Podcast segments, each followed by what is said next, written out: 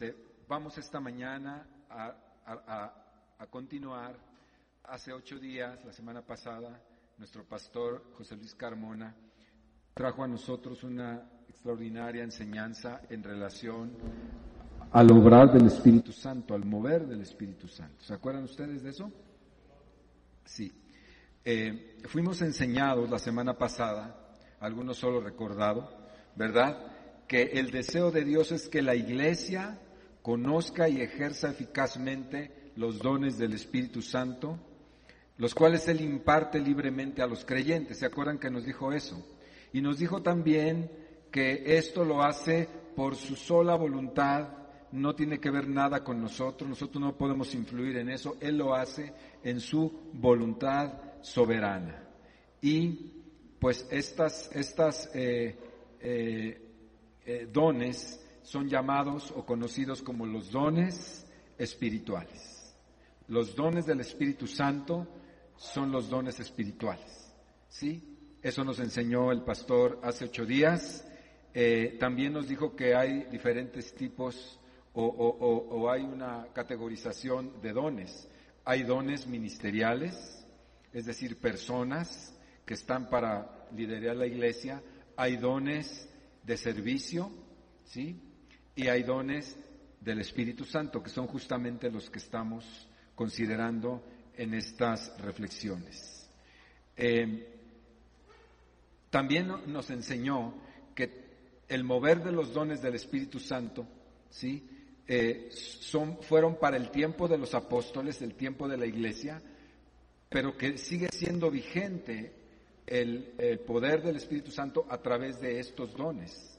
Y es muy importante saberlo porque hay formas de enseñanza cristiana que dicen que no, que el actuar y el mover del Espíritu Santo en dones se terminó con Juan, el último apóstol. Y, nosotros hemos descubierto, experimentado, leído y estudiado de que no es así.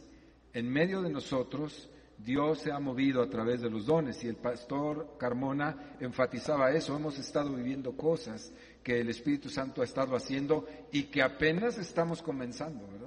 Apenas estamos viendo, así como cuando va a haber un huracán, ¿verdad? Usted ha visto en las playas cómo hay banderitas que se empiezan a mover de una manera muy especial, sí, por los vientos. Bueno, pues yo creo que estamos en esa, en esa etapa, ¿no? Donde se empieza apenas a soplar ahí un poco. Y eh, entonces este mover, gracias, este no cabe, pero lo ponemos aquí. Gracias. Gracias.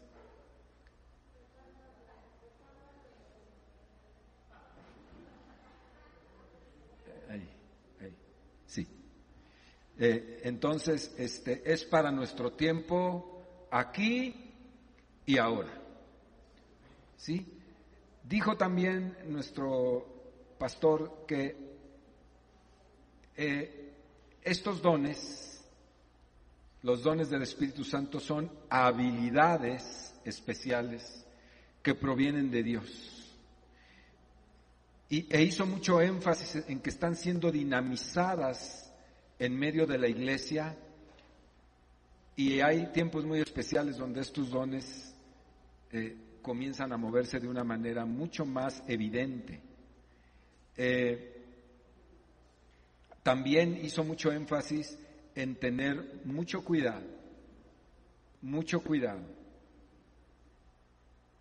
en no mal usar los dones, porque los dones del Espíritu Santo son herramientas, es el equipamiento que da el Espíritu Santo a los miembros de la iglesia para ejercerlos y hacer de la iglesia un, eh, eh, eh, que es el cuerpo de Cristo, un ser vivo, por decirlo así, mucho más eficaz para la obra que Dios le ha encomendado a la iglesia.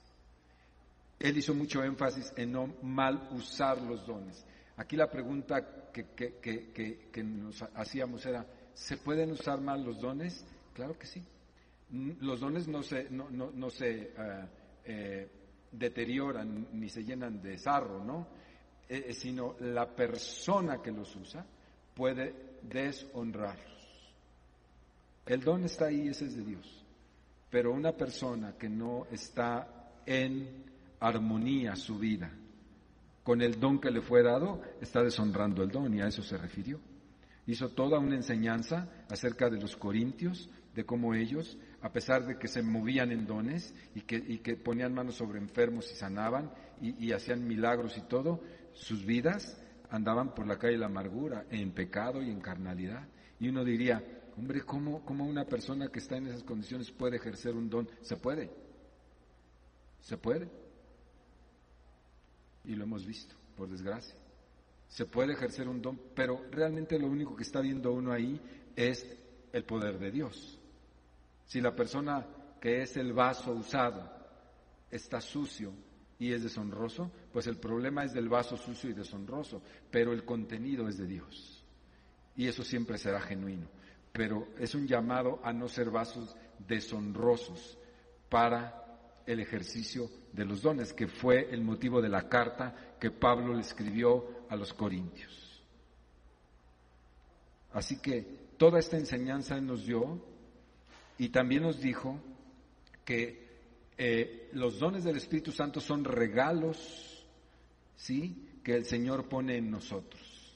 ¿Cuántos comprendieron eso? Son regalos que Dios pone en nosotros, ¿sí? Y eh, que nosotros otra vez debemos honrarlos, ¿sí?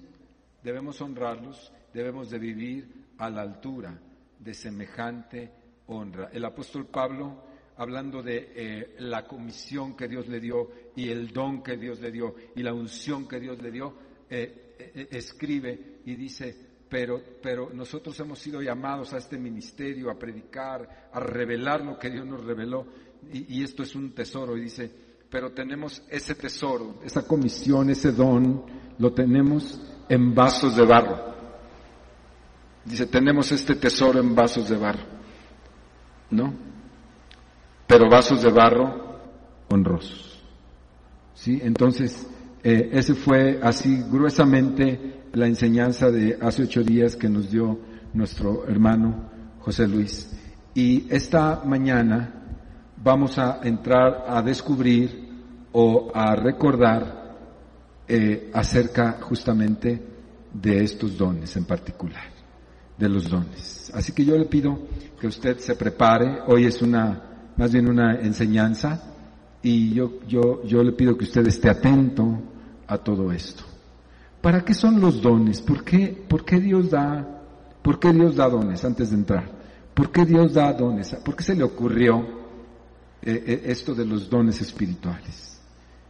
Eh, los dones espirituales, como dije, son herramientas, es equipamiento. Los dones espirituales no son un fin, no son un fin.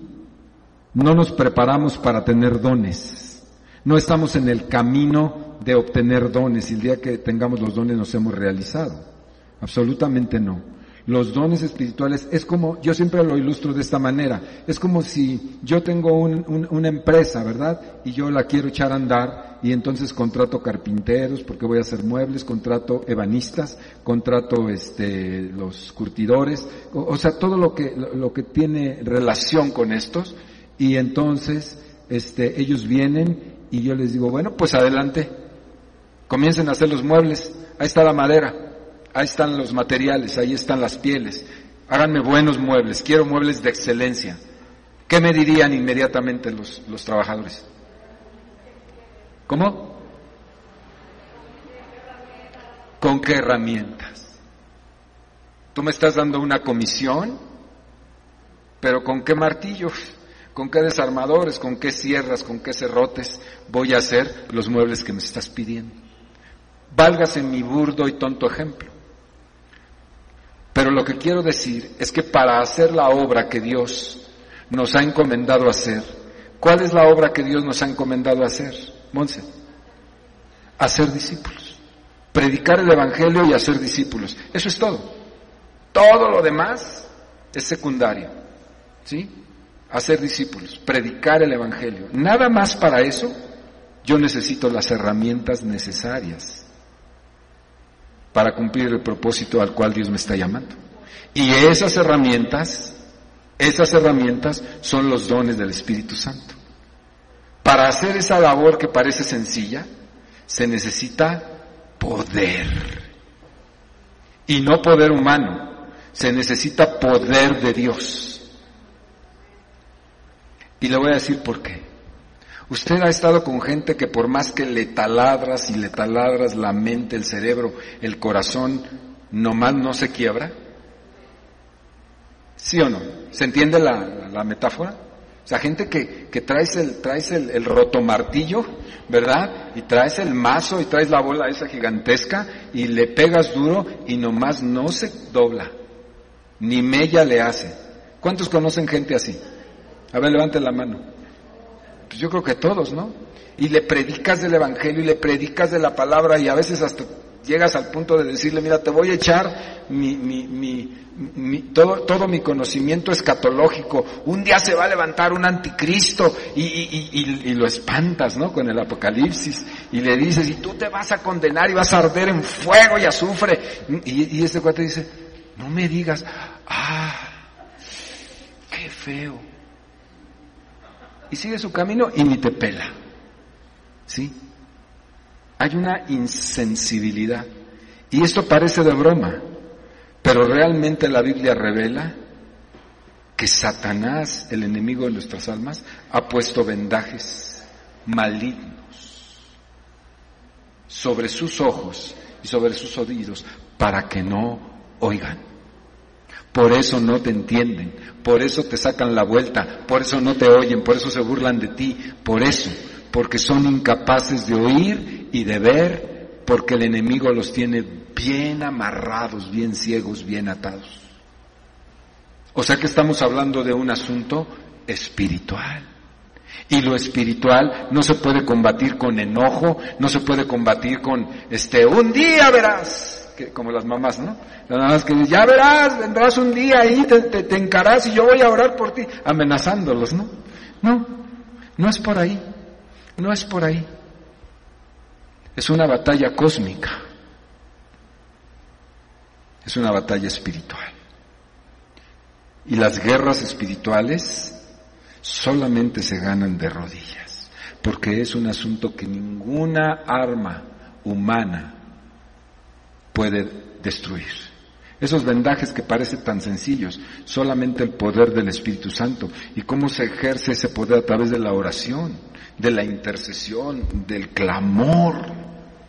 del clamor y cuando se clama a Dios, pregúntenle al, pueblo judío que estaba en Egipto, pregúntenle al pueblo judío, cuando se clama en amor, cuando eh, Dios se conmueve y Dios levanta a Moisés y le dice, Moisés, Moisés, vente, vente, vámonos, quiero que vayas, te voy a mandar y ya sabe usted toda la historia, dice, porque el clamor de mi pueblo ha llegado hasta mi corazón, hasta mi mente y mis oídos el clamor de mi pueblo. ¿Usted cree que Dios no oye? Mm, Dios lo oye. Dios oye. Dice como la India María, ¿verdad? Mm.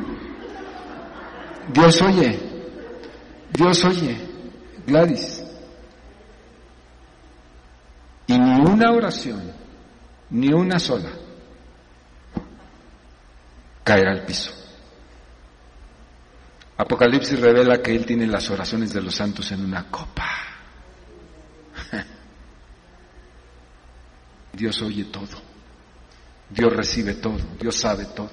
Él es omnisciente, omnisciente. Ayúdame porque ya se me borró. Es que estoy usando la tablet de mi esposa porque mi tablet ya es viejita y, está, este, nada más prende donde estaba. Ahí. Gracias. Gracias. Bien. ¿En qué me quedé? Bien. ¿Por qué, ¿Por qué son necesarios los dones? Ahorita va a ver, se va a emocionar, le va a gustar. A mí me emociona mucho. Eh,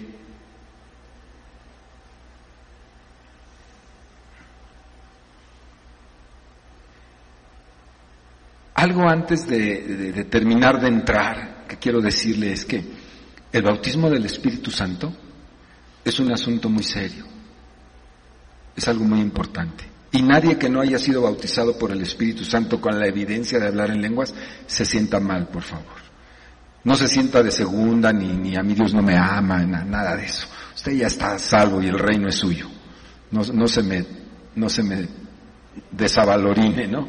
Este, no, no, no. Pero, pero lo que, lo que voy a decir, eh, lo voy a decir para que usted anhele el bautismo del Espíritu Santo, porque el, el bautismo del Espíritu Santo, cuando viene y, se manifiesta, potencializa los dones en una persona los dones del Espíritu Santo que estamos estudiando y que vamos a ver ahorita, potencializa cada uno de esos dones.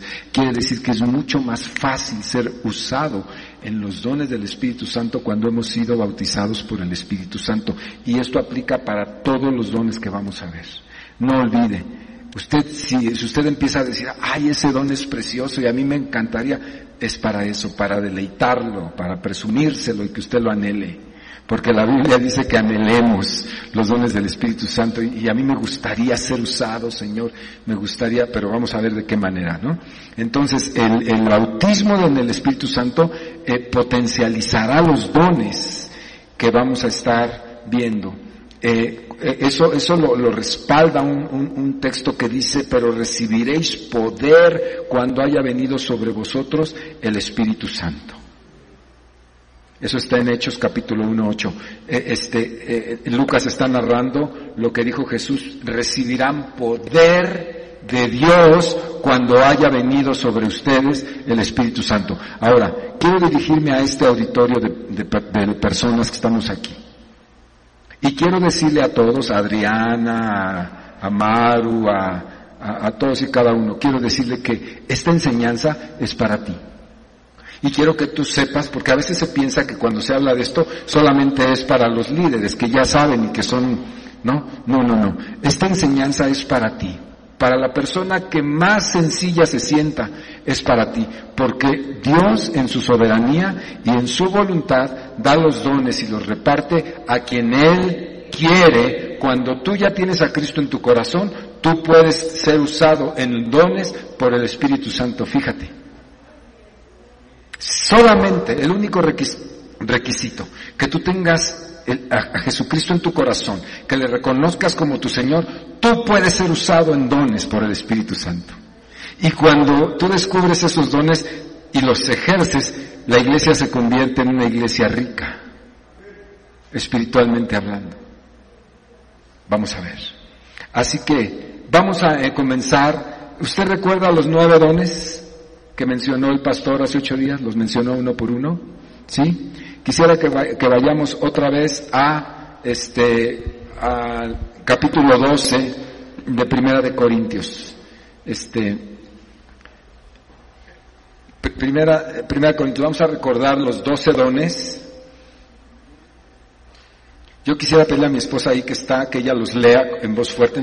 Ahí léelos con voz fuerte, por favor. Ah, no, no puede, no puede, no puede. Eh, este pastor, a ver, por favor, fuerte. Ahí en el 12.8, si no me equivoco.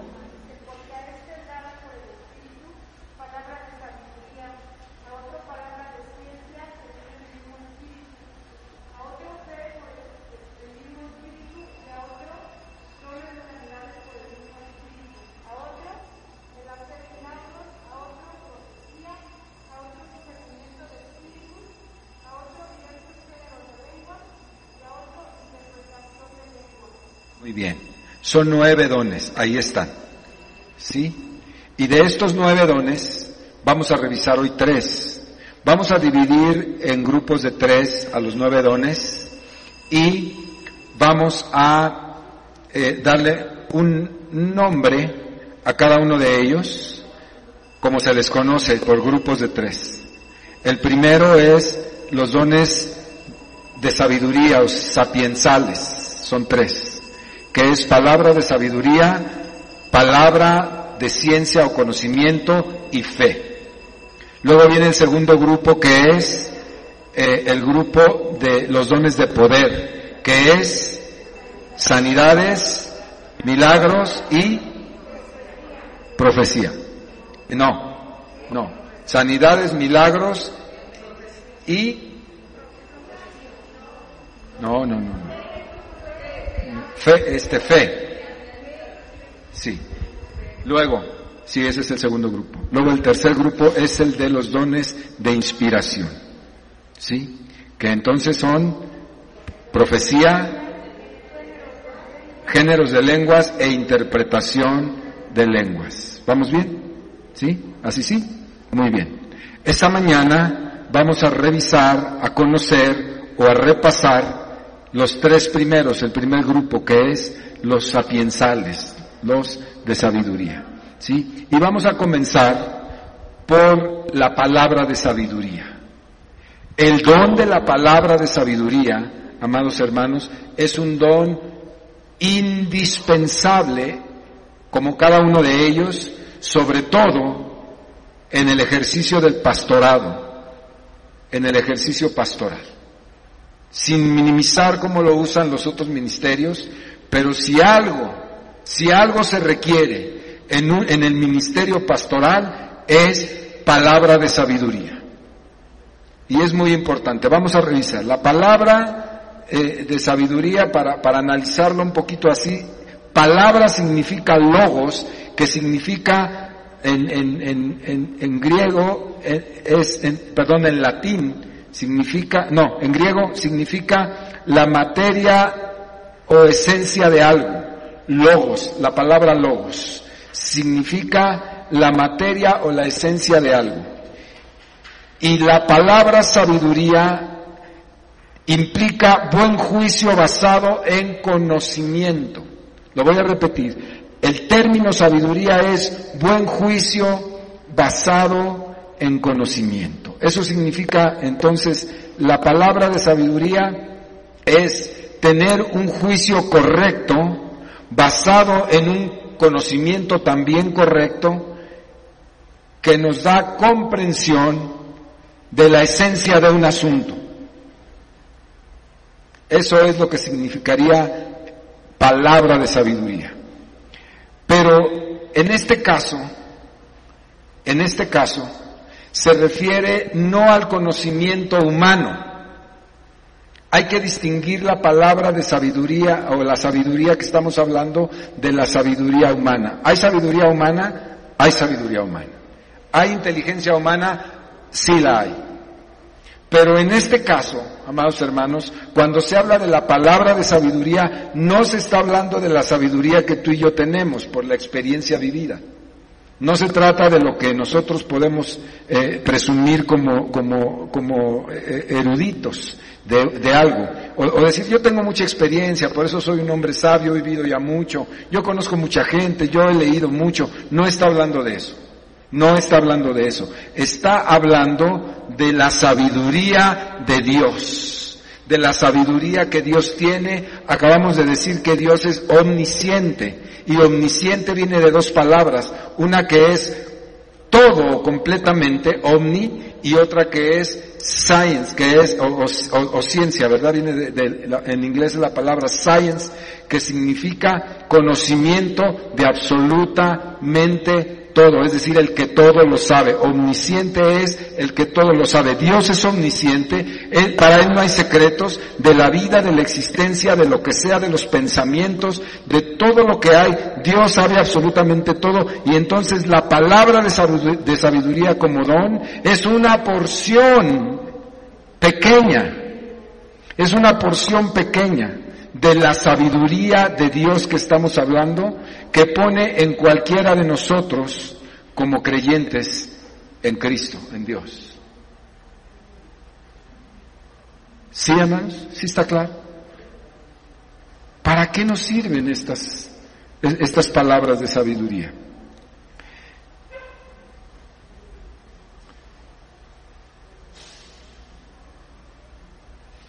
El Espíritu Santo le da al creyente un poco, una pequeña porción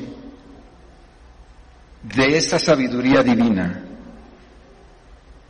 Y esa sabiduría divina siempre será dada para satisfacer una necesidad particular en algo o en alguien. La palabra de sabiduría es soltada de parte de Dios por un creyente que Dios usa para traer bien, para traer soluciones, para traer guianza, para corregir. A veces esa corrección puede ser fuerte, puede ser dura, puede ser una exhortación.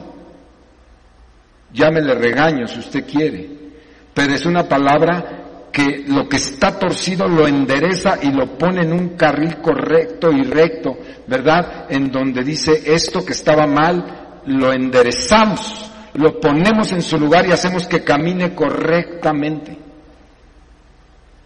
Para eso es dada la palabra de sabiduría. No es para decir que yo sé muchas cosas o para eh, que la gente se dé cuenta de lo elocuente que soy. Los dones jamás, subráyale ahí o, o grábeselo en el corazón, los dones jamás es para ganancias personales. Si yo quiero un don para que la gente me vea porque me encantan los reflectores, me encanta el protagonismo y yo quiero que todos sepan que Dios me usa, pues ya, eh, ya, ya entré por la puerta más equivocada. Porque los dones, ya les dije, son herramientas. ¿Quién presume, eh, quién ha visto usted de, de, los trabajadores de una empresa que dice, miren mi martillo? ¿Verdad? Sin degradar ni denigrar ningún sentido, lo digo con todo respeto, el don es otra cosa. ¿Sí? El don glorifica a Dios en su manifestación. Y yo pues, soy el simple obrero que usa el martillo. La gloria es para Dios. Siempre será. Así que cada don que hablemos aquí será bajo la misma bajo el mismo corte. Los dones son para servicio, para servir y para honrar y glorificar el nombre de Dios. No se le olvide. Nadie aspire a tener un don para decir, yo me voy a mover en ese don y verás cómo me van cuando digan el profeta, ¿no? Pobre de usted, pobre de mí, el día que lleguemos a sentirnos así por causa de los dones. Eso es deshonra. ¿Está bien? Así que bueno, siempre, ¿para qué es el don? Eh, la, la, palabra de sabiduría siempre será dada para satisfacer una necesidad particular. Puede ser de una persona, puede ser de un grupo o puede ser de un pueblo, puede ser de una nación. La palabra de sabiduría es dada siempre para eh, satisfacer necesidades específicas. La palabra viene, hace su obra y soluciona. Así funciona la palabra de sabiduría. La palabra de, sabiduría eh, este, tiene la cualidad, hermanos, tiene la cualidad de desatar nudos de conflictos tremendos en la vida de las personas o de las familias. Decía yo, para los pastores la palabra de sabiduría es una herramienta fundamental junto, con el siguiente don que vamos a ver, pero la palabra de sabiduría muchas veces los, los pastores, ¿verdad? Los que, los que son eh, maestros que hacen una labor también pastoral, muchas veces hay conflictos en las personas o, en los matrimonios o conflictos en, en, en, la familia que han estado ahí, han estado ahí, es un nudo. ¿Cuántos saben, cuántos entienden esto? Que hay un nudo ahí que no se puede desatar. Hay familias que están anudadas. Ayer hablábamos de eso, ¿verdad? Con tremendos nudos así, están amarrados así, terriblemente.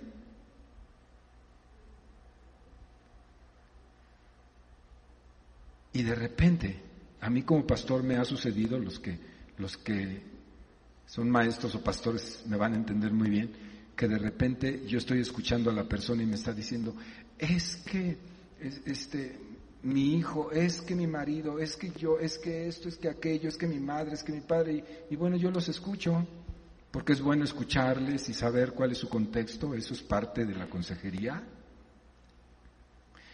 Y yo estoy orando en mi corazón, estoy así en lenguas, y estoy diciéndole, Señor, dime algo para esta pobre mujer. ¿No? Está sufriendo mucho.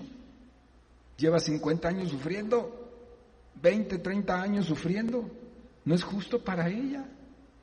¿No? Señor, ayúdame. Por favor. ¿eh? Hermanos, y de repente así. Dios es un Dios de repente, ¿verdad? Dios es un Dios de repente. Diga, Dios es un Dios de repente. Porque así es Dios. Directamente de allá, no de mis conocimientos, ni de, ni de mi experiencia. Eh, pues, ¿Cuánto puede ser eso, hombre? Dos gramos. Del conocimiento vasto de Dios, una pequeña porción de su gracia viene y me dice, dile esto, dile esto. Y viene una palabra y se ilumina el coco, ¿no? Y lo siente, uno ya sabe cuando viene esa palabra. Y dice, eh, hermana, ¿y qué tal que ustedes pudieran verlo de esta manera y así, y le explicas? Empiezas a dar una palabra que de repente dice, ay, pastor, pues jamás lo había pensado. Sí, claro, claro. Y entonces una palabra que viene de Dios desata un conflicto que había estado amarrado por mucho tiempo y trae un saneamiento a la familia, a la persona. Yo, he tenido la hermosa experiencia de, haberle dado palabras de sabiduría, no, todo el tiempo, ojalá fuera todo el tiempo, pero, pero cuando Dios viene y, dice, dile a esta persona esto, cómo se ha desatado personalmente, de conflictos profundos, de ataduras, de yugos, de sus propias carnalidades, como, como Dios la ha desatado, por una palabra de sabiduría. Y se lo digo con, con lo que ya le acabo de remarcar no para que diga, ay, el pastor, no, no, no, no, no, es una herramienta para mi trabajo pastoral. Y qué bueno que la tenga, porque así yo te ayudo.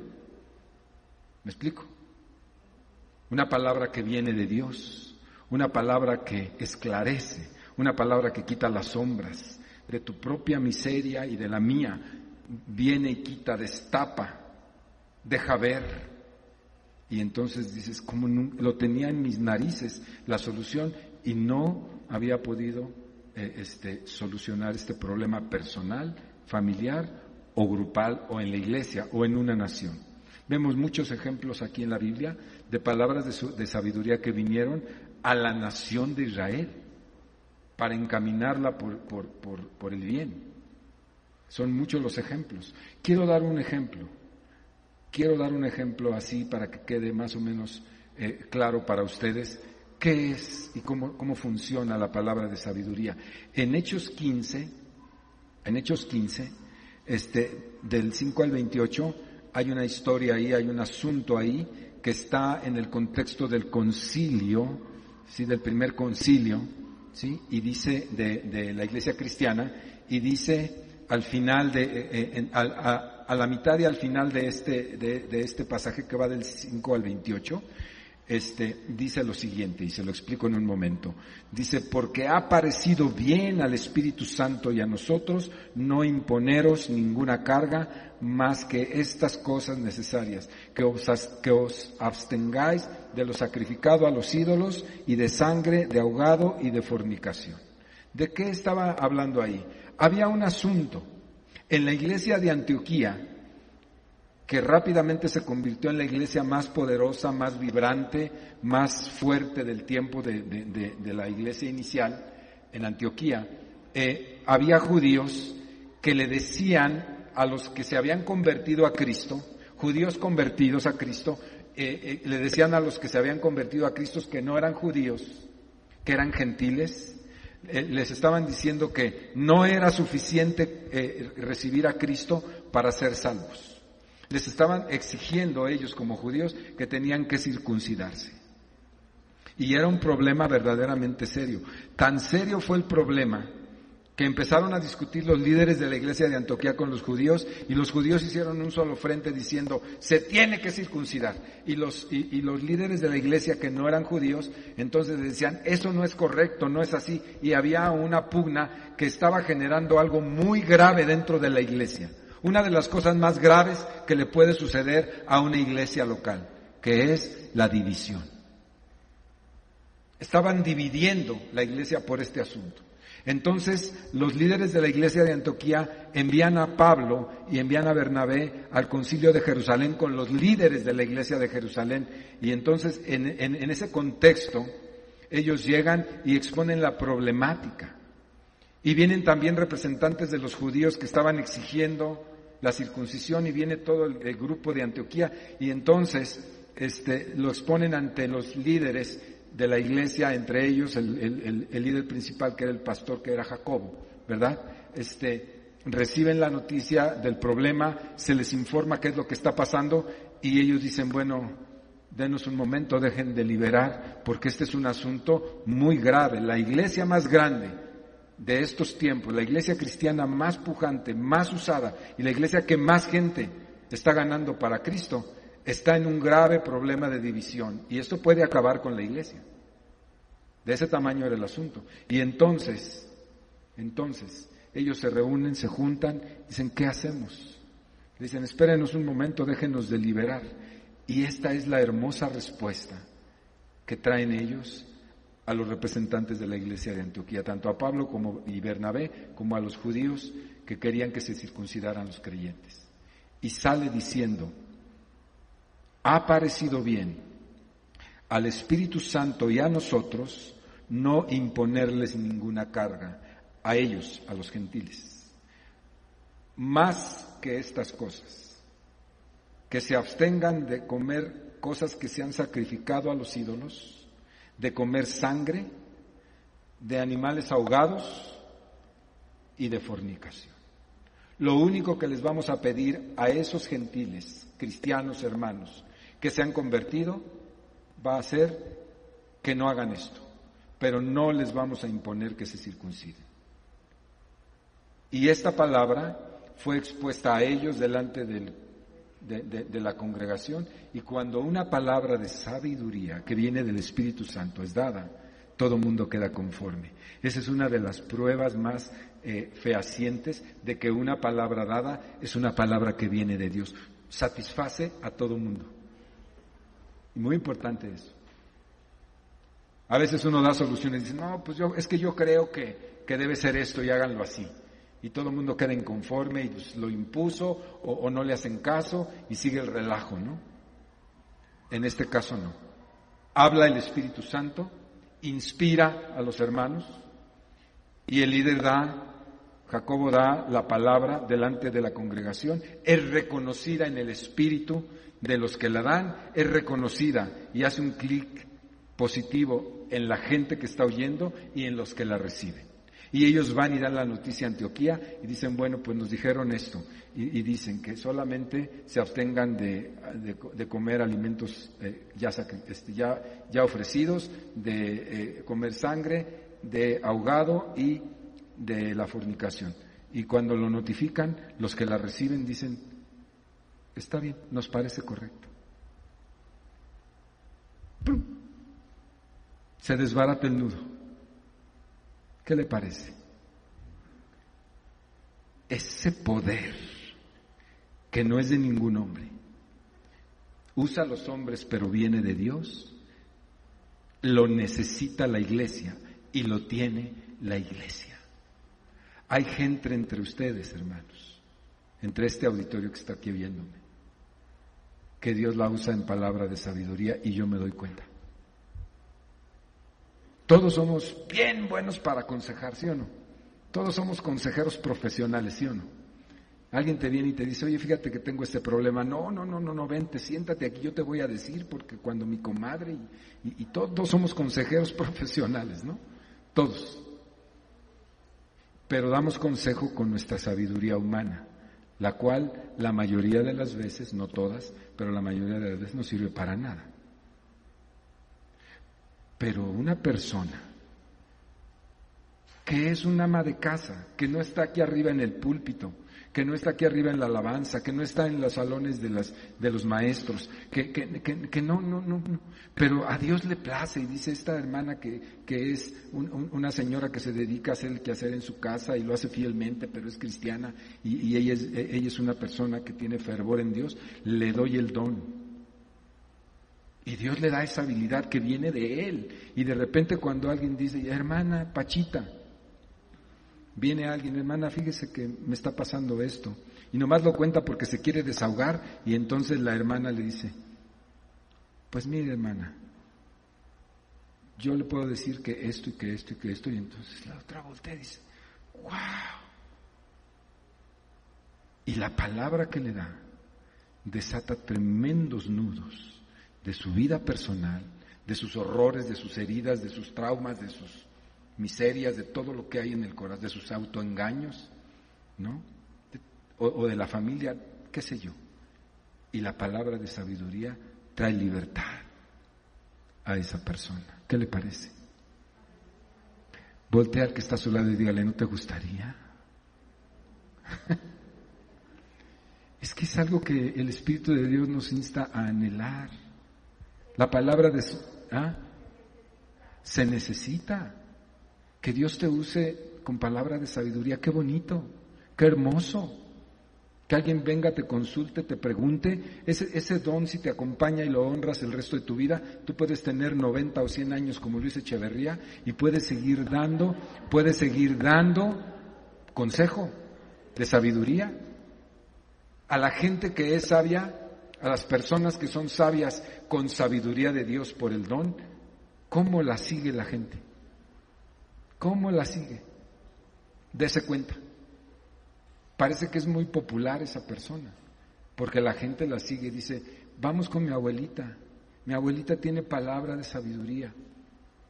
Vamos con, con, mi hermana, ella siempre sabe qué hacer. La gente no sabe que tiene el don a lo mejor, pero propios extraños, cristianos, familiares o no cristianos, dicen, vamos con esa señora, este, Conchita, y es una señora que eh, eh, siempre que he hablado con ella, me dice unas cosas, vamos con ella como que es muy sensata, vamos, y no saben que está operando en la palabra de sabiduría por el Espíritu Santo. Aleluya. ¿Por qué no le da un aplauso al Señor? Hermoso, ¿no? Hermoso.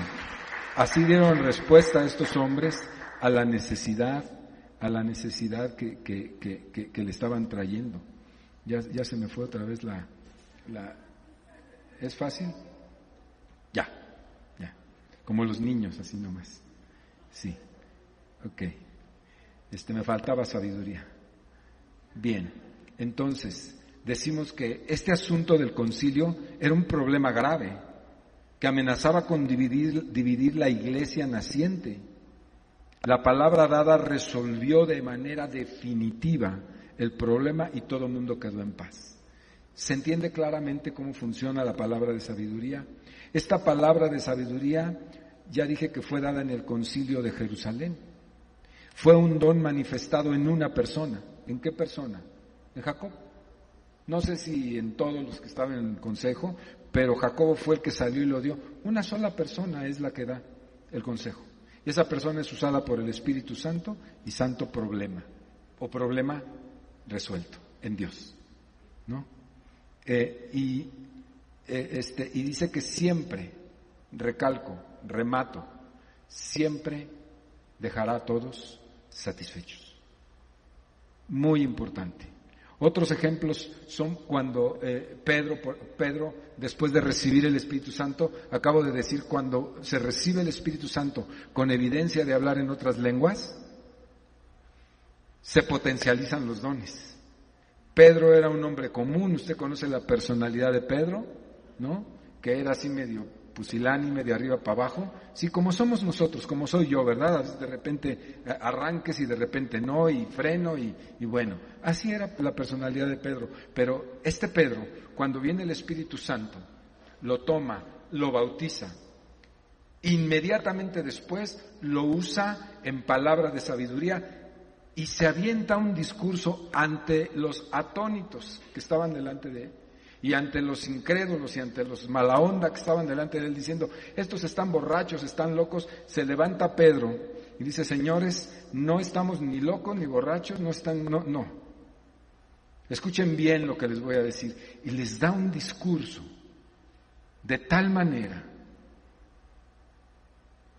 que los deja rendidos de rodillas a los judíos, compungidos de corazón, porque los confronta a través de esa palabra sabia, los confronta y los va doblando y los va deblando y va diciendo, vuestros padres fueron necios y estuvieron en el desierto y Dios los llevó y, les trae toda la historia de los padres pecadores que se olvidaron de Dios y que fueron necios y obstinados, de tal manera que la palabra no era una palabra de hombre, Pedro no era un hombre letrado, no era un hombre de discursos, no estudió milética, no estudió nada de eso, era un hombre que el Espíritu Santo lo estaba tomando en ese momento y, ellos iban doblándose palabra con palabra con palabra hasta caer al piso y decir, ¿qué podemos hacer? Lo reconocemos. Y les dice, arrepiéntanse. Y dice, en ese momento se convirtieron tres mil personas. ¡Wow! Lo que hace la palabra de sabiduría, la palabra de poder en el Espíritu Santo. Así que, mi amado hermano, no te desesperes no te desesperes si tú le has hablado a alguien por años y esa es cabeza dura. No le menosprecies. No te desesperes. No creas que no va a creer. Mejor métete con Dios. Dile, Señor, dame ese poder que tú tienes para resolver este conflicto. Para que cuando yo hable no tenga argumentos aquel para que cuando yo hable todas esas barreras sean derribadas, todas, todas esas murallas de, indiferencia, toda esa indiferencia, toda esa frivolidad que tiene cada vez que le hablo de Dios, todas esas barreras sean derribadas por el poder de tu palabra de sabiduría y caiga y se rinda a tus pies porque tú puedes hacer eso palabra de sabiduría, en lugar de estar hablando chismes y estar hablando de otro y en lugar de estar diciendo cosas vanas y todo eso, busquemos que nuestra boca sea usada en sabiduría para pronunciar las palabras que Dios tiene para la edificación de su iglesia. Muy importante, que seamos usados por Dios en esta palabra. Ahora, en resumen, ¿cuál es la función de la palabra de sabiduría? Dice que es algo que se presiente. ¿Cómo, cómo funciona? Dice, dice un, un, teólogo llamado Donald G. Dice, es algo que se presiente con un sentido divino. Me gustó eso. O sea, ¿cómo? A ver, a ver, ¿cómo, cómo es que te viene? A ver, quiero ver, cuéntame, porque no, no entiendo. Y entonces tú le dices, mira, este, como que las palabras son insuficientes. Pero es como una cosa aquí. Dice G que, se, presiente, ¿no? Es la palabra que usa. Dice, pero, pero se presiente con un sentido divino. Es decir, no solamente lo sientes aquí, sino que además es algo como una gloria que se mete interna en tu corazón y que tú sabes que es de Dios y que sabes que esto es la respuesta de Dios a esa necesidad profunda que tiene la gente. Lo interesante es que esos dones no son para ti, son para los demás.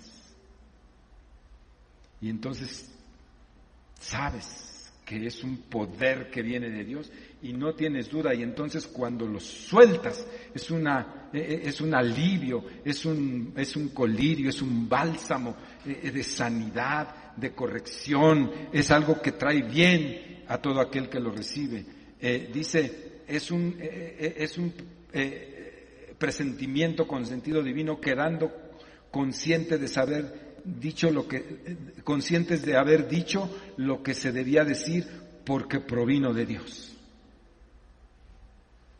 De veras que sí, hermano.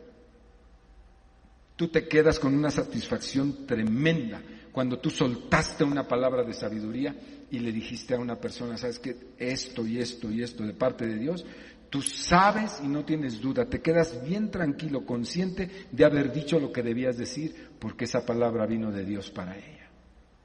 Mm, importantísimo. Dígame usted si no va a beneficiar la iglesia eso, cuando está llena de problemas la iglesia. Uf.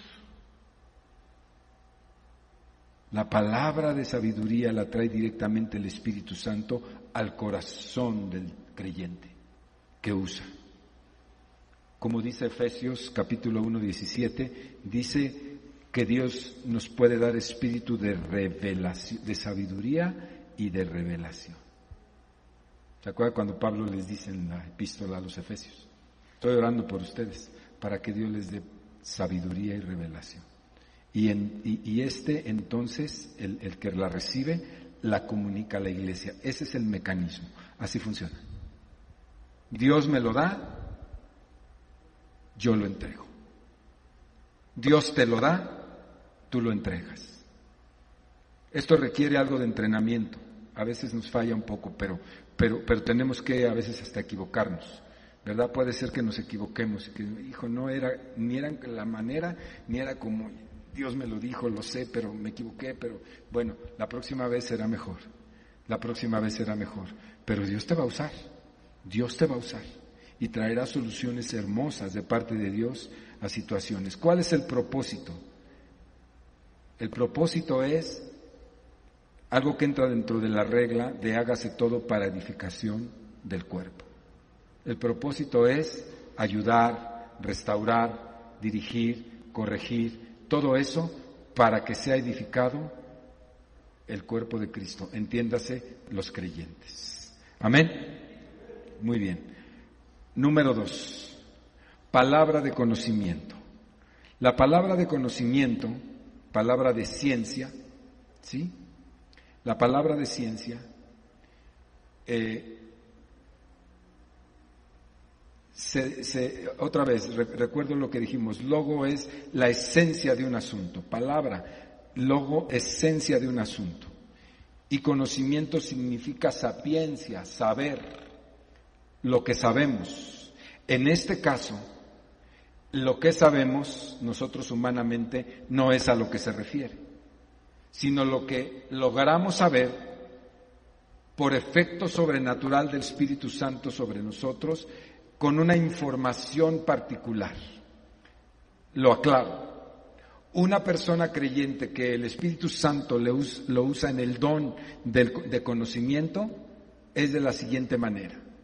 Esta persona, ¿verdad? Decía yo que en la consejería, en la consejería, uno, requiere tanto la palabra de sabiduría como la palabra de conocimiento. ¿Qué es la palabra de conocimiento? Es adquirir una información que de ninguna manera yo pude haber sabido si no fuera dada por el Espíritu Santo. Por ejemplo, por ejemplo, eh, una ocasión eh, nos platicaba nuestro pastor que me, envió un muchacho, me envió un muchacho para un hombre, 32 años, recordarás, eh, eh, 32 eh, años que había tenido una novia y había tenido otra novia y había tenido otra novia y otra novia. Y era un muchacho, digamos, que desde ese punto de vista era eh, no irrespetuoso con las muchachas, no, no, no se sobrepasaba con ellas, pero no podía establecer una relación estable con ninguna novia. Y ya tenía una edad, yo creo que tenía un poquito más de los 32 años, y no tenía una edad, eh, una, una perdón, una, una, relación estable. Y rompía con una y rompía con otra y rompía con otra. Y un muchacho muy buen cristiano y todo, y entonces nos los manda, dice, este, eh, atiéndelo José Luis, y yo sí. Y, y fue a la casa, platicamos con él, Tuvimos la primera sesión de consejería, siempre lo, primero es relajado, ¿verdad? Eh, presentándonos y todo así. Y luego ya nos contó, me contó la historia y comenzó, comenzó. Y, me contaba eso, en esencia eso. No podía este, establecer relaciones serias, que algo pasaba y que no sé qué, y bueno. Y así le daba vueltas y yo le decía, pero ¿por qué por esto? ¿Y cómo te llevaste? ¿Y cómo esto y esto y esto? También uno va aprendiendo en la consejería, ¿no? Y entonces, pues estaba yo diciendo, pues no entiendo. Y una segunda sesión lo cité y, me contaba otras cosas y yo no sabía. Y yo empecé a orar y a decir al Señor, Señor, ayúdame con este, que no, no, no sé por dónde, ¿no? Y Raúl lo había enviado con nosotros, no porque no pudiera, sino yo creo no, no, no tuvo tampoco todo el tiempo para atenderlo, pero el muchacho estaba ahí, el hombre, porque ya no era un jovencito estaba ahí con un problema y yo recuerdo que lloraba mucho, peleaba contra él mismo, estaba atormentado. Y un día el Señor dice, dile que te hable de su violación. de cuando lo violaron. Peligroso, ¿no? Peligroso. Y hallamos la manera de irnos metiendo y le digo, mira, ya me has contado esto, me has contado esto, me has contado esto, me has contado. Platícame de tu abuso, del abuso sexual que tuviste. Qué atrevimiento. Levanta la cabeza. No. Tremendo, tremendo, tremendo. Pero eso lo liberó. Dice, jamás en mi vida he platicado esto a nadie, tú cómo sabes. No importa, platica. Derramado ahí. ¿Sano? Dios lo liberó. Claro que lleva una ruta crítica de sanidad, pero en ese momento se destapa el asunto. Hoy vive creo que en Irapuato y tiene su familia y está contento. ¿Por qué Dios lo desató? No lo desaté yo, por favor, no lo desatas tú, lo desata Dios. Un conocimiento que de ninguna manera podía yo haber sabido bajo ninguna circunstancia. Dios te lo revela. Y es una sola porción de todo su conocimiento es una pequeña porción de su gran conocimiento, pero lo revela con un propósito específico. Por favor, hermanos, no vayan a andar diciendo, no, es que el don de conocimiento, si el hermano se mueve, vas a ver que ando en pecado y vas a ver todos mis trinquetes y mejor le doy la vuelta porque no, este hermano se mueve en eso y no, no sea que, le diga que yo tengo un amante y, y imagínate que se sepa. No, no, no somos adivinos es un asunto particular, donde el Espíritu de Dios tiene el deseo, más que el mismo, de liberarlo. Pero se necesita poder sobrenatural. Por eso estamos enseñando esto, porque aquí en este lugar hay personas que están atadas, subyugadas, amarradas por el diablo, por su carnalidad, por sus propias mentiras, se autoconmiseran por su soberbia, por muchas cosas, y es necesario que el Espíritu Santo venga a través de la iglesia misma, no necesariamente de los líderes ni de los pastores. Sí el Señor nos puede usar a nosotros, pero la iglesia misma, la hermana más sencilla puede dar una palabra por revelación del Espíritu Santo, un conocimiento de algo que Dios le está diciendo, y aunado a eso da la palabra más pertinente a través de la de sabiduría, dos dones eh, actuando juntos, el de conocimiento y luego la palabra de sabiduría, ¡pum! resuelven un terrible problema. Le resuelve la vida a cualquier persona.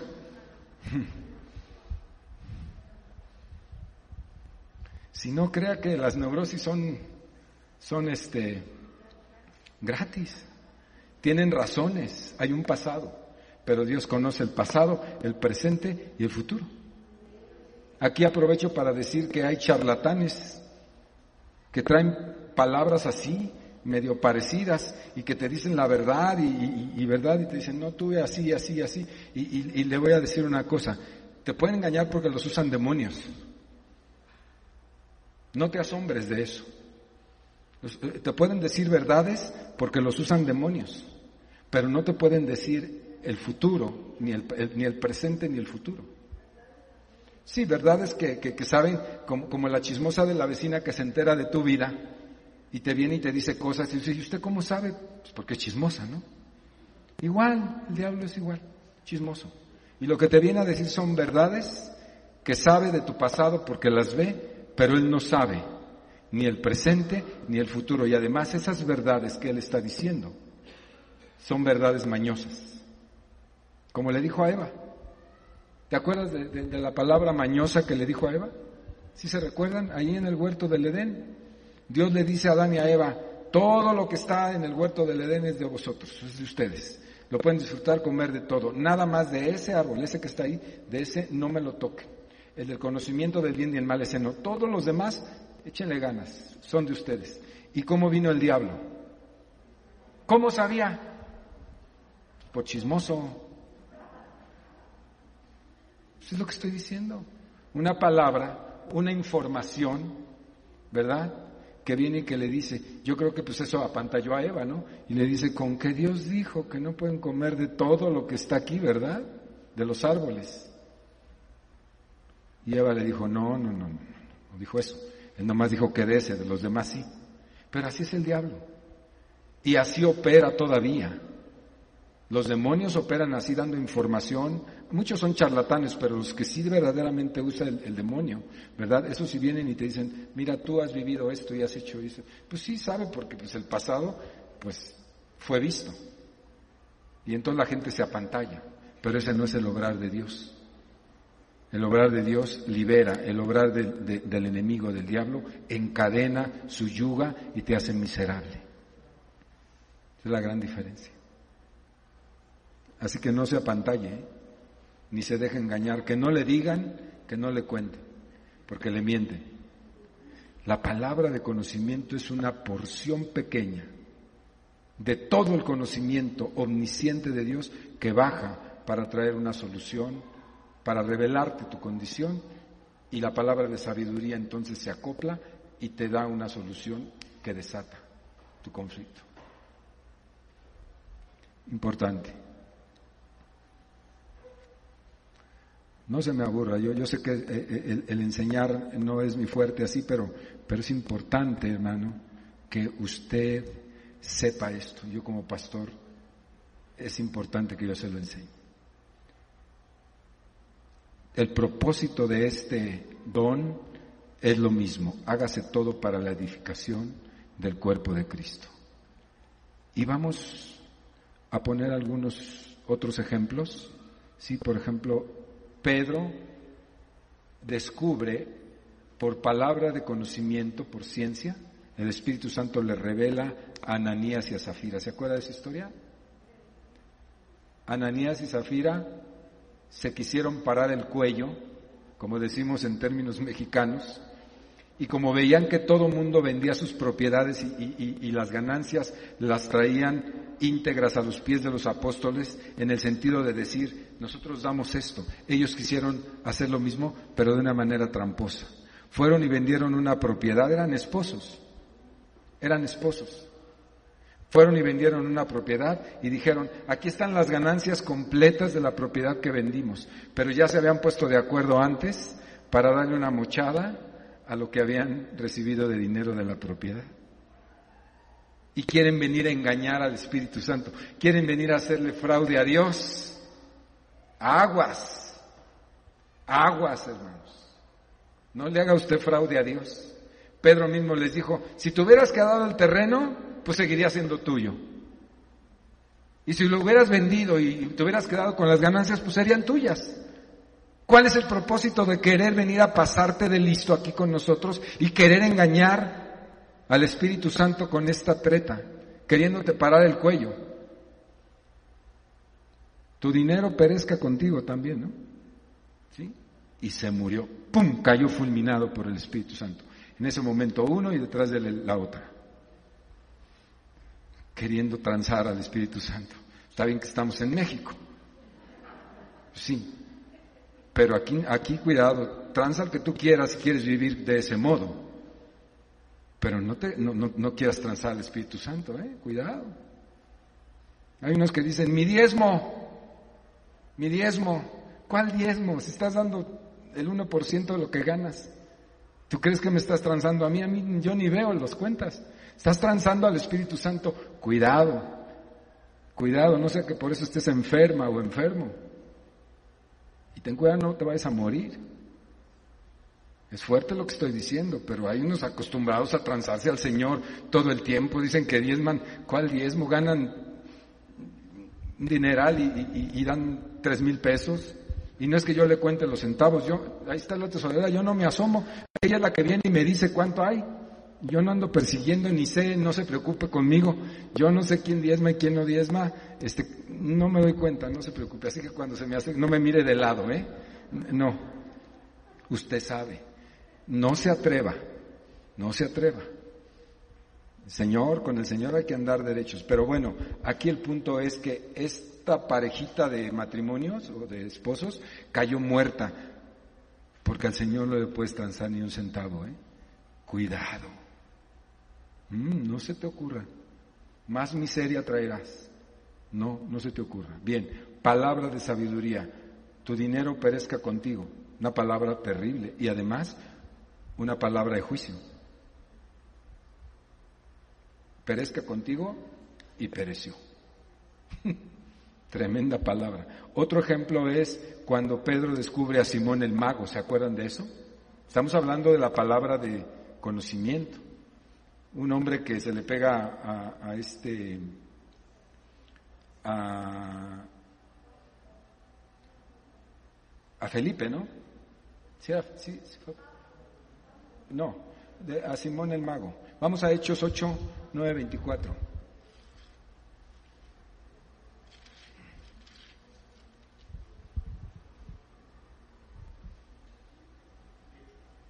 8.4. Pero los que fueron esparcidos iban por todas partes anunciando el Evangelio. Entonces Felipe descendiendo, era Felipe, ¿sí? Que andaba compartiendo la palabra. ¿Sí? ¿Estoy mal? Descendiendo de la ciudad de Samaria, les predicaba a Cristo. Y la gente unánime escuchaba atentamente. Sí, en el 9 dice, pero había un hombre llamado Simón. Bueno, Simón eh, eh, dice que antes ejercía la magia, ¿no era mago? ¿Sí, ¿Sí o no? Sí, ahí está. El caso es que Felipe estaba predicando el Evangelio y miren hermanos, pues eso hay en la iglesia, eso hay, aunque uno no quiera, ¿verdad? En la iglesia pues no somos ángeles. Hay gente bien entregada a Dios, hay gente bien eh, este, correcta delante de Dios y hay gente que nomás está viendo a ver qué gana. Nomás está viendo a ver en qué momento da el zarpazo y, a quién daña o a quién le roba. Hay gente que nomás viene a, fiscalizar, a ver. Este es uno de ellos. Simón, el, el, el ex mago, pues, ¿no? Nomás venía a ver, a ver, a ver qué mal hacía, qué, qué, ganancia podía obtener. Y cuidado con eso, ¿eh? cuidado con eso. Porque viene, andaba con Felipe y se le pegó y le dijo, no, Felipito, mira, tú y yo, yo, yo voy a ser tu escudero, te voy a cargar la maleta y te voy a ayudar. Y dice que un tiempo anduvo con él para arriba y para abajo y nada más veía cómo Felipe ponía la mano sobre los enfermos y sanaban, cómo levantaba a los muertos, cómo hacía milagros y maravillas, y dice que este cuate eh, este, aparecía la pura verdad, parecía que estaba arrepentidísimo, parecía que estaba en un acto de contrición y era un ángel casi, y estaba con él. Pero en su corazón, en su corazón, lo único que estaba era expectando a ver en qué momento daba el zarpazo. Porque lo que quería él era el poder que ejercía el Espíritu Santo sobre Felipe para hacer la obra que estaba haciendo Felipe. Como él había sido mago, decía, este poder está grueso. Si yo que era mago y medio le hacía ahí, este, atraía gente y tenía ganancias con la gente, imagínate tú lo que puede pasar si, si, si yo tengo el poder de levantar un muerto, de sanar un enfermo. Imagínate nada más. Y ahí andaba. Y dice que Pedro fue enviado para ver la obra que estaba haciendo Felipe. Y todavía no Felipe sabía lo del bautismo del Espíritu Santo ni el mover de los dones. Él predicaba y predicaba con unción. Por eso yo le digo que no se preocupe tanto, no se angustie si usted no tiene el, Espíritu Santo, usted predique como Felipe y échemele ganas. Pero entonces viene, viene eh, este Pedro lleno del Espíritu Santo y dice que ve a este cuate que le andaba rondando ahí al, al pastor, al, a, Felipe, ¿no? Y, lo ve y dice, este cuate, ¿qué que me va a engañar, no? Yo, yo estoy interpretando a Pedro y nomás lo observó, lo observó, lo observó. Y, y de repente, cuando Pedro manifiesta también el poder del Espíritu Santo en medio de la congregación, se maravilla este cuate y le dice, véndeme lo que tú tienes te pago de lo que tienes. O sea, ahí ya saca lo que realmente es, porque eso se descubre tarde o temprano. Véndeme de lo que tienes. Y entonces este, es, Pedro le da una palabra tremenda, porque discierne lo que trae este hombre. dice, tu dinero perezca contigo también. Dice, tu dinero perezca contigo.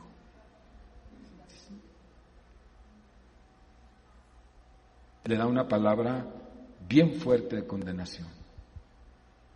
Eh, habilidades que Dios nos da a los líderes es interpretar y descubrir el corazón de la gente.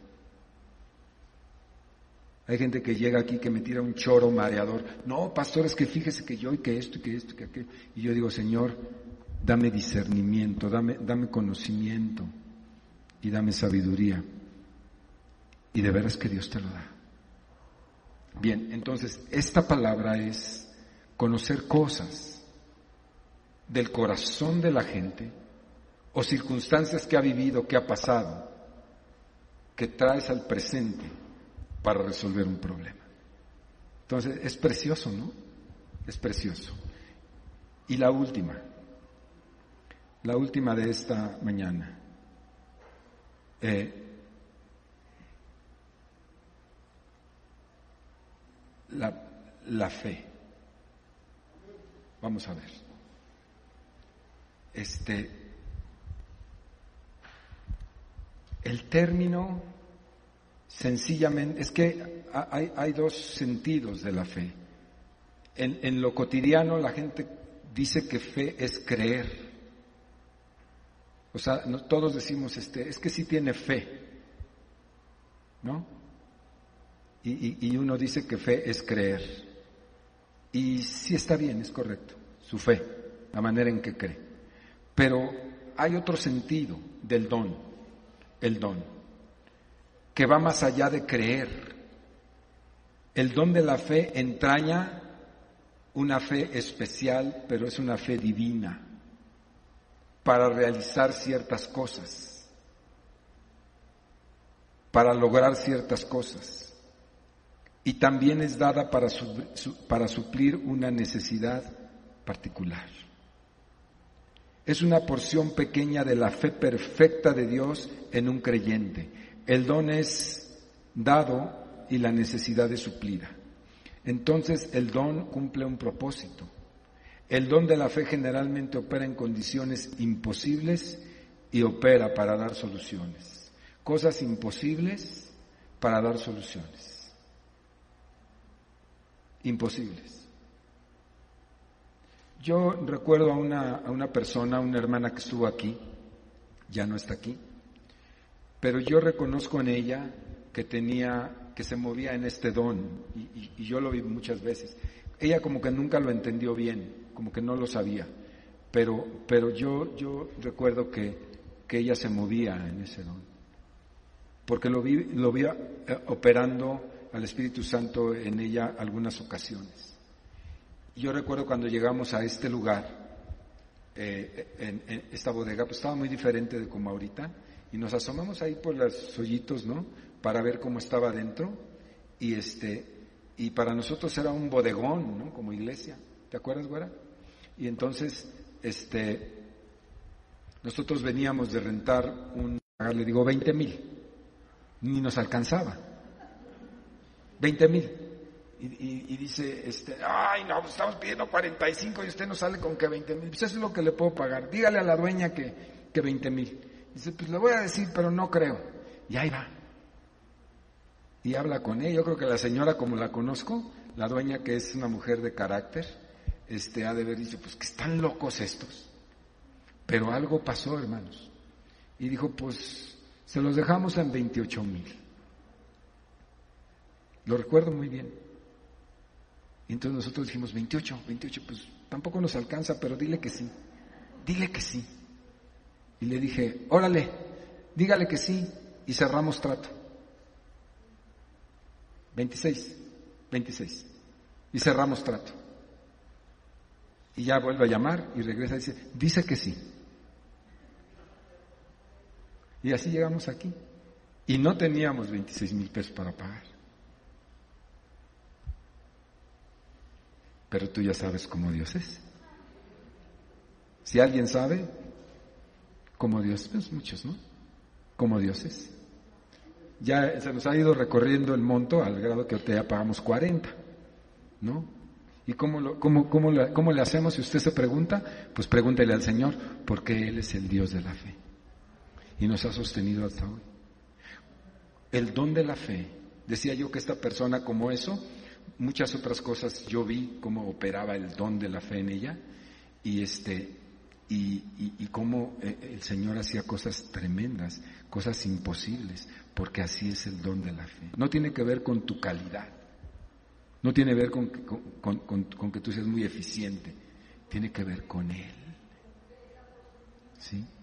O sea, esta, sí, ni, con tu fe personal, no, no, no, no, qué bueno que me lo subrayan. No tiene que ver con tu fe personal, que digas, no, yo soy un hombre de fe, soy una mujer de fe, no tiene nada que ver con eso.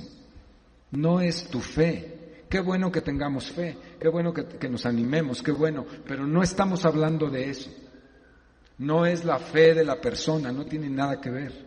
Es un don que viene de Dios y que para un asunto en particular viene, desciende y te dice, Silvia, sí, ve. Atraviésate el río caminando en el agua. Señor, pero ¿cómo? Ve. Y tú te lo atraviesas y no te hundes y llegas del otro lado. Imposible. Fue lo que le dijo Dios al pueblo de Israel. Le dice al pueblo de Israel, eh, Moisés le dice al pueblo de Israel, vamos, Dios nos dio la tierra, palabra de fe. Dios nos dio la tierra, el Señor dijo. No creyeron, pero había una palabra dada que si la hubieran seguido, hubieran destruido a todos los pueblos cananeos de la primera vez. ¿Se entiende eso? Es una palabra de, cosas imposibles.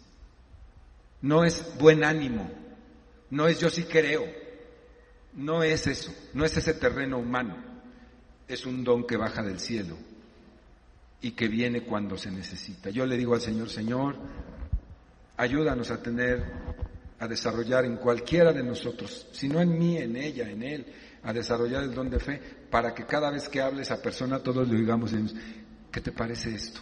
Y ella te dice, pues no. O te dice, sabes que sí, vamos. Vamos porque Dios me está diciendo que sí y conquistamos la tierra. ¿Sí me explico? Así se mueve, así, así opera ese don. Es maravilloso. Ya voy a terminar, hermano, ya voy a terminar. Así es como opera este don, el don de la fe es un don que es sumamente necesario. Es más, es un don base para el ejercicio de muchos de los otros dones, para las sanidades. Usted necesita el don de la fe que opera junto con el don de sanidades, con el don de milagros. O sea, esos dones de poder, primero necesita el don de la fe donde Dios le dice, como cuando le dice a, a este, a, a, Pedro en, el milagro de la curación del cojo, ahí en el libro de los Hechos al inicio, donde viene Pedro y Juan y les dice, dice que, que, a este hombre de 40 años estaba ahí, dice, llevaba años ahí pidiendo este limosna y estaba lisiado, estaba cojo, y dice que vienen Pedro y Juan y, van pasando y entonces le viene una tremenda palabra, eh, un, un, operar del don de fe a, Pedro y, sabe que es de Dios. Y él le dice, no tengo oro ni plata, pero lo que tengo te doy. Levántate y anda.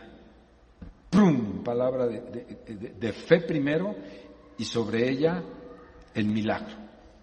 El milagro. Es una palabra, es un milagro, ¿no? ¡Pum! Viene sobre él y se levanta y fue un escándalo. Dos dones operando ahí. El don de la fe, para decir eso hay que tenerlo, ¿eh? Y el don de milagros. ¡Pum! Lo recibe y en el acto, en el acto se levanta el cuate y empieza a danzar y empieza a glorificar a Dios. Es la fe creativa, es la fe de Dios. Sabemos que operamos en el don de la fe cuando nos invade una persuasión perfecta de que Dios hará algo. No se atreva usted a ir a decirle allá a los enfermos. A veces nos gana la emoción. No son emociones. Nos gana la emoción y no, ahorita, pastor, ya me enseñó, ahorita yo voy aquí a las 72 y me voy a parar ahí. Todos los que entren en urgencias, les voy a poner la mano y van a sanar y, a todos los que entren de COVID y termina enfermo de COVID y, y se muere. Eso pasó por ignorancia por ignorantes. Eso pasó. Ahora en, en, este COVID, ¿no? En este COVID, este, más miedo al diablo y a la enfermedad, y, y, yo estoy de Dios y a mí el Señor me cubre. Se enfermó él, enfermó a su esposa, enfermó a su yerno, se murieron él y su yerno, y la hija y la mamá se quedaron viudas. El pastor y el yerno se murieron. Y uno dice, ¿y dónde está Dios? Si estaba haciendo la obra porque fue un velorio de un hermano que se murió también de eso, de COVID. Pues si no somos superhombres, hay que tener entendimiento de la palabra. Si el Señor en ese momento, en, el operar del don de fe, te dice, ve, métete, y en medio del fuego no te va a arder ni una, ni un, ni un este, eh, eh, eh, ni una llama te llegará, no te quemarás, vas a ir y no te va a pasar nada. Pero si no estás operando en el don bajo una orden específica de Dios para un propósito específico, por favor, por favor, no seas osado, no seas atrevido y no seas ignorante. Es muy importante que se lo diga de esa manera. Yo no me vacuno porque yo, el Señor y yo, ándele pues. Con todo respeto a su persona, pero eso es ignorancia, ignorancia de la escritura, de la escritura, ¿eh? no le estoy ofendiendo, es ignorancia de las cosas de Dios. Usted, eh, eh, usted no se va a parar. Cuando, cuando Daniel desafió a Naucodonosor tenía una palabra de fe. De veras.